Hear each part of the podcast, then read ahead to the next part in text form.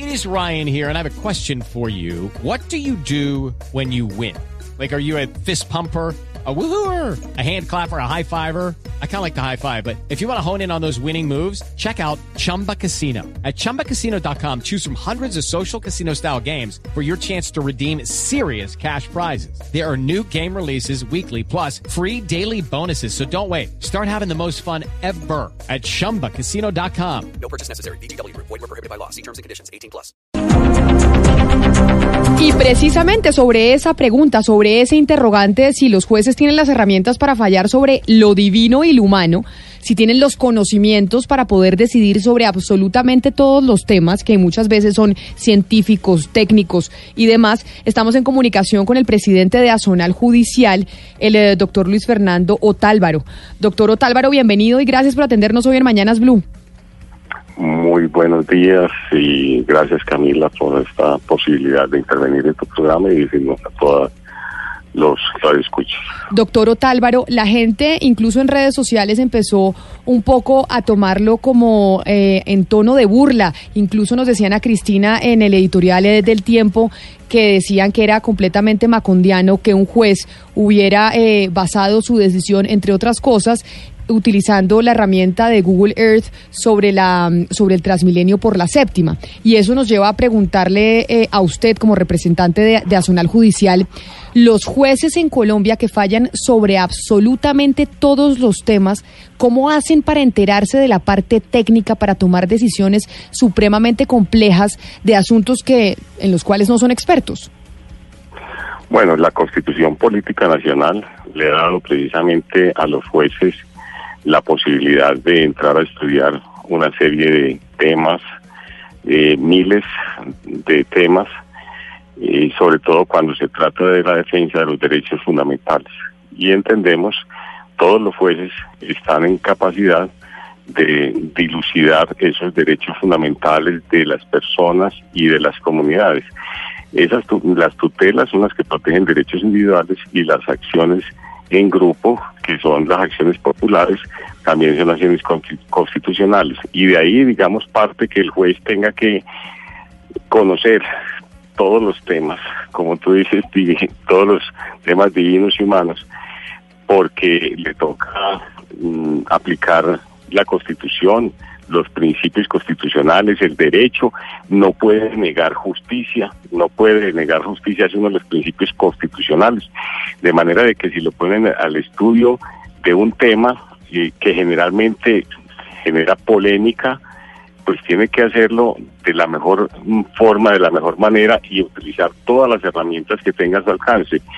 Indudable de que hay tecnología ya, la tecnología nueva, eh, está al alcance también de muchas eh, personas, no solamente de los jueces, sino de muchos, de, todas las personas del país y hay que utilizarlas. Y el juez se vuelve autodidacta también en este tipo de acciones porque tiene que decidir y tiene que decidir en derecho. Ahora, el juez también tiene otras instancias, tiene una segunda instancia, en, cuando se trata de las tutelas, tiene una acción de revisión ante la Corte Constitucional, que es en última instancia el órgano de cierre, de manera de que no solamente es el juez de primera instancia o segunda instancia, sino que también en los altos tribunales revisan las providencias de los jueces eh, tanto de primera como de segunda instancia. Pero y en este caso específico de lo de Transmilenio, en donde el juez eh, aceptó haber utilizado Google Earth como herramienta para tomar la decisión en el caso de Transmilenio, usted como representante de Azonal Judicial, ¿qué opina? ¿Le parece macondiano, como muchos eh, han dicho, y o absurdo que se tomen decisiones utilizando ese tipo de herramientas? No, como le digo, hay que utilizar todas las herramientas que ya la tecnología tiene al alcance para que todos los ciudadanos puedan aprovecharse las mismas y dentro de ella precisamente está esa. Nosotros no vemos Doctor Otálvaro, se me fue el doctor Otálvaro que estaba ahí hablando, seguro eh, se le colgó, pero y vamos a ver si retomamos la comunicación. Pero ¿a usted le parece tan absurdo, doctor Pombo, que, el juez haya utilizado eh, la herramienta de Google Earth para tomar su decisión como una de las herramientas? No fue el único elemento que utilizó el juez, claramente. Pero esa aclaración es fundamental. Si la causa eficiente del fallo es una herramienta, digamos, tan generalizada y poco técnica como puede llegar a ser Google Earth, me parece muy mal. Si es simplemente un indicio o una ayuda adicional, pero el juez contaba con un acervo probatorio enorme desde el punto de vista técnico, arquitectónico, urbanístico, pues obviamente falló conforme a derecho, me parece a mí, pero el debate, repito, va, va más allá y es qué tantas herramientas tienen los jueces para fallar de temas sobre los cuales no son especializados y sobre sobre los cuales se entiende de antemano, y para mí este es un debate filosófico profundísimo, que el juez puede fallar lo que sea. Le voy a poner tan solo un ejemplo. Un juez de tutela falla en 10 días contra una sentencia judicial de la Corte Suprema de Justicia del Consejo de Estado que duró 8, 9, 10 años y que tuvo 7 años de pruebas. Entonces, obviamente, en 10 días, ¿qué puede llegar a fallar un juez de tutela? Con, ni siquiera puede llegar a abordar la lectura de todo el expediente como para revocar una sentencia judicial.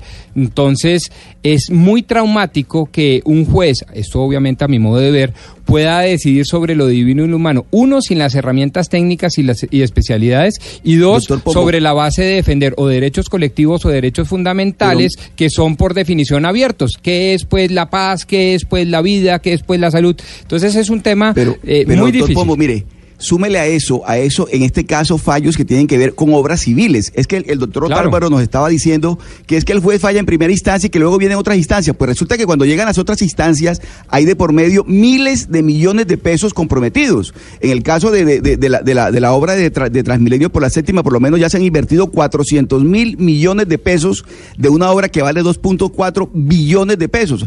Es decir, mientras se surten las otras instancias, hay gente que está perdiendo empleo, hay una cantidad de plata que se está perdiendo. Es decir, a mí sí me parece que este es un tema, y como lo decía Ricardo Ávila en, su editorial de portafolio, el activismo judicial también podríamos considerarlo en estos casos. Es decir, yo creo que el juez no está preparado para fallar de todo.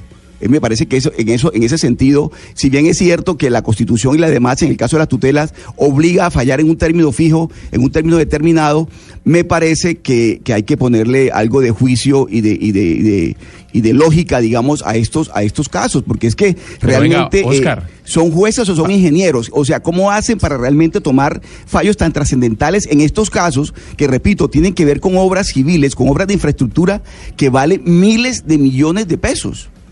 No, pero para eso existen los técnicos y los peritos, Oscar, es lo que yo entiendo. Muchas decisiones judiciales son basadas en, estudios que hacen expertos en determinados temas. O Por ejemplo, en este caso. Bueno, pero en el caso de Cali le cuento, el Consejo de Estado ordenó suspender las obras de la construcción de la terminal sur del sistema de transporte masivo. Están paradas esas obras mientras la Universidad del Valle adelanta un estudio técnico, ya presentó resultados de ese estudio eh, en donde se determina si está afectando o no el medio ambiente en el punto de la construcción. Es decir, a veces los jueces acuden a las universidades incluso y a expertos para que les ayuden a tomar su decisión. No, claro, pero el debate entonces es qué pasa si el juez no pide ese expertise técnico, qué pasa si el juez desconoce ese expertise técnico y lo más importante, qué pasa que eh, con la decisión del juez como medida cautelar, por ejemplo, o incluso de medida definitiva si es una tutela, falla prontamente sin contar con todos los elementos de juicio técnicos eh, contra el interés general por infraestructura y eso, porque digamos uno entendería el debate político y de conveniencia entre quienes quieren Transmilenio por la séptima y quienes no lo quieren, quienes quieren hidroeléctrica y quienes no la quieren, esos son debates propios de la política. La pregunta es si el juez entonces puede entrar a ser un agente más político o debería conservar su grado de neutralidad. Pero ¿por qué no le preguntamos al eh, doctor Otálvaro, presidente de Azonal Judicial, que ya lo tenemos a él nuevamente en la línea? Doctor Otálvaro, bienvenido, es que perdimos eh, la comunicación. Pero sobre este caso de Transmilenio, que es el que nos eh, convoca a hacer eh, un análisis más profundo sobre las decisiones que están tomando los jueces y si tienen los elementos para tomar decisiones sobre absolutamente todo, eh, su opinión, ¿cuál es en este caso específico de la decisión de Transmilenio? A ver, no, es indudable que los jueces tienen que acudir a todas las ayudas y herramientas tecnológicas y también, por supuesto, asesorarse de aquellas entidades o personas que tienen conocimiento profundo sobre la materia. Y como le digo, el juez en una primera instancia tiene que decidir en un término de 48 horas una medida cautelar y luego en 10 días, cuando se trata de estas acciones populares, pues la eh, de fondo. Y luego viene la segunda instancia y viene después una tercera instancia ante la Corte Constitucional. Ahora, que los proyectos valgan muy poquito o valgan mucho, es indudable que el juez tiene que valorar si de eso que están haciendo afecta o no afecta a los derechos fundamentales de las personas que interpusieron la acción. Entonces, han ocurrido casos como el de el edificio, edificaciones que han costado un dineral, pero si eso amenaza eh, a los vecinos, si eso amenaza el medio ambiente, si esto amenaza la estabilidad, etcétera, tienen que derrumbarlo. Así hubiese costado eh, los miles de millones y es una decisión judicial y eso se ha visto mucho en el país. Suspender obras también que van en contra de la comunidad, de los derechos al medio ambiente, de los derechos a, a, la, a vivir en paz.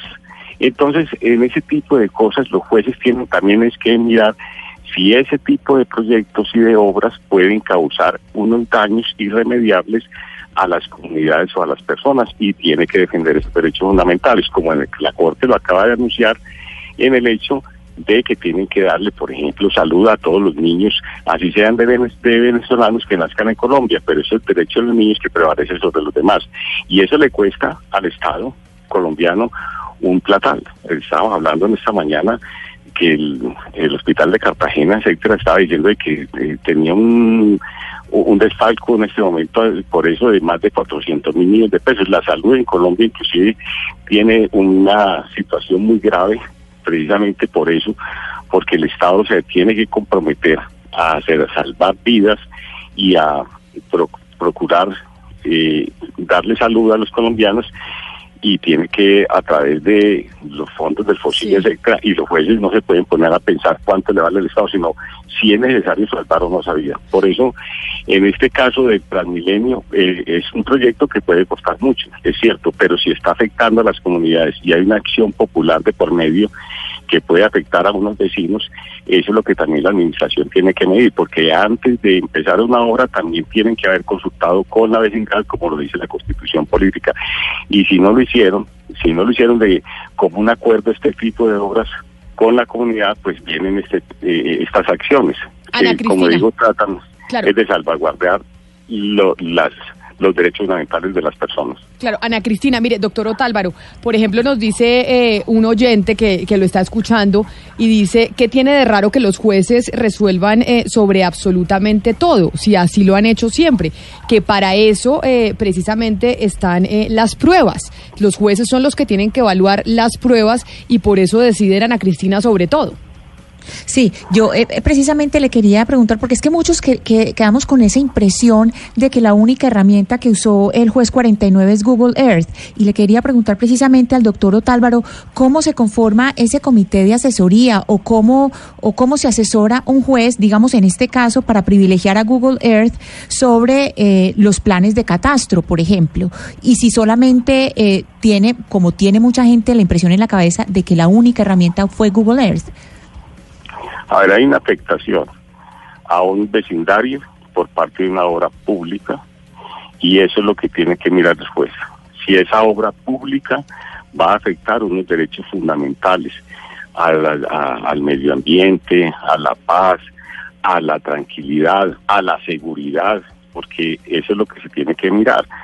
Si no se tienen las dimensiones como es, y si puede afectar la vivienda donde la persona vive, y, y, puede eh, amenazar ruina la edificación después de construirse esa obra. Entonces, lo que hay que mirar es en ese tipo de afectaciones a unos derechos fundamentales. No es que el juez vaya a diseñar el proyecto, ni sea arquitecto, ni sea ingeniero, pero sí puede mirar si esas obras de arquitectura e ingeniería afectan unos derechos fundamentales y sobre eso tiene que decidir. Doctor Otálvaro, mire, un principio elemental del derecho dice que el, el, el, interés general prevalece sobre el interés particular. En el, en el caso de la, de la, de la, de la, de la séptima en Bogotá, lo que dice la administración de, del doctor Peñalosa es que ahí se va a beneficiar muchísima gente.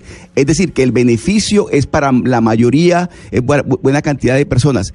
Y en cambio los que se, los que están, los que se oponen a la, a la, a la, a la séptima, a Transmilenio por la séptima, son unos pocos, los que viven en la séptima. En este caso, cuando uno es juez, usted que ha sido juez, que es el, pre- el presidente de Azonal, ese interés general que prevalece sobre el interés particular, ¿cómo se, cómo se cualifica?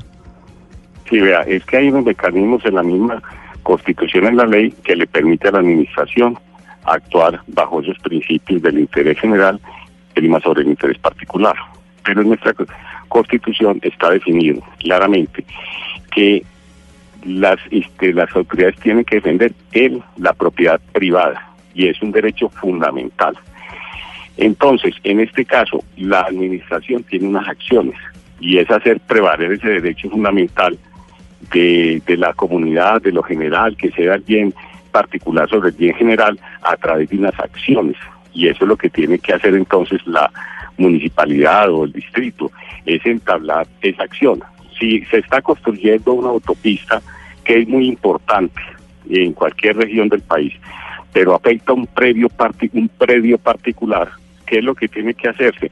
Una acción de, de- para que sea ese interés individual sobre el general. Y estamos seguros que los jueces de la República harán prevalecer eso, pero siempre y cuando se indemnice previamente a la persona de ese predio particular y se le restablezcan sus derechos. O sea, por más eh, bienestar general que se busque, no puede afectar tampoco el, el interés o los derechos de los particulares. Hay unas acciones, tienen que emprenderla también la municipalidad para que pueda hacer valer ese interés general sobre el interés particular. Pero hay un principio en Colombia, no se nos olvide, es el derecho a la propiedad privada.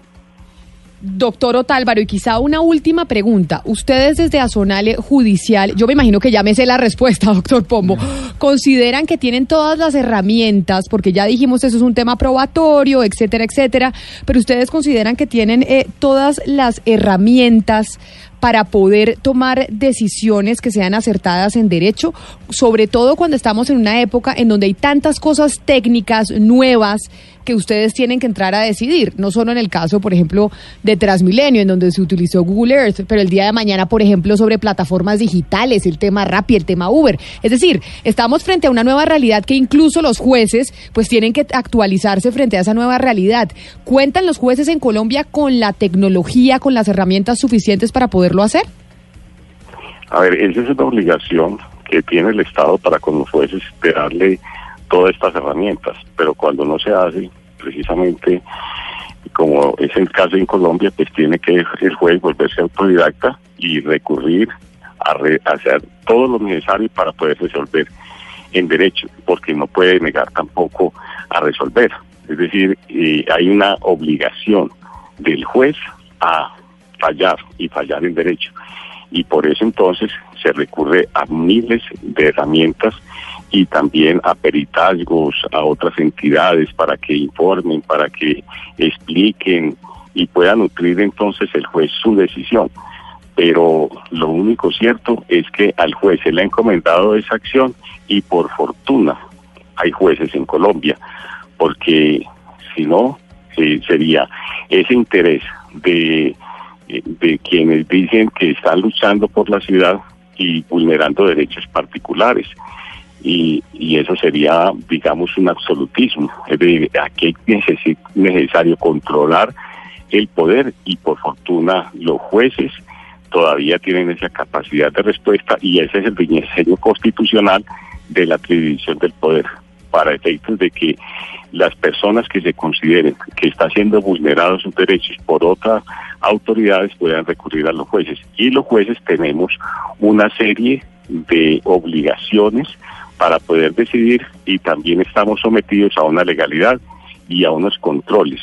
Está la segunda instancia, como les decía, que es un juez de mayor jerarquía, de pronto con mayor capacidad y mayor tiempo para analizar la acción y también tenemos la Corte Constitucional, que es el órgano de cierre. Pero hay muchas decisiones que han tomado los jueces que no le han gustado a muchas autoridades, pero tienen que cumplirlas. Ejemplo, y que le cuesta al Estado. Ejemplo, cuando la Corte Constitucional dijo el estado de cosas inconstitucional que hay con la salud y envió unas directrices claras a las entidades para que presten la salud o el estado de cosa inconstitucional de las cárceles que en donde no se sexualiza la gente sino que sale a veces más con más problemas esto también es un mandato de la Corte Nacional y existen acciones de grupo que han obligado a que los estados inviertan en carreteras, en acueductos, en alcantarillados. Por eso entonces son los controles necesarios que la, que la Carta Política le ha dado a un Estado democrático, social y de derecho como es el colombiano. Pues es el eh, presidente de Azonal Judicial, Luis Fernando Otálvaro, quien hablaba con nosotros eh, sobre la discusión que ha habido de la decisión de un juez sobre suspender el Transmilenio por la séptima, que como lo decía Ana Cristina, incluso suscitó el editorial del periódico El Tiempo de hoy. Señor Otálvaro, mil gracias por haber estado con nosotros. Feliz fin de semana. A ustedes muchas gracias por invitarnos. Y estábamos hablando de cómo es la justicia en Colombia, cómo funciona, los jueces deciden sobre absolutamente todo, se va a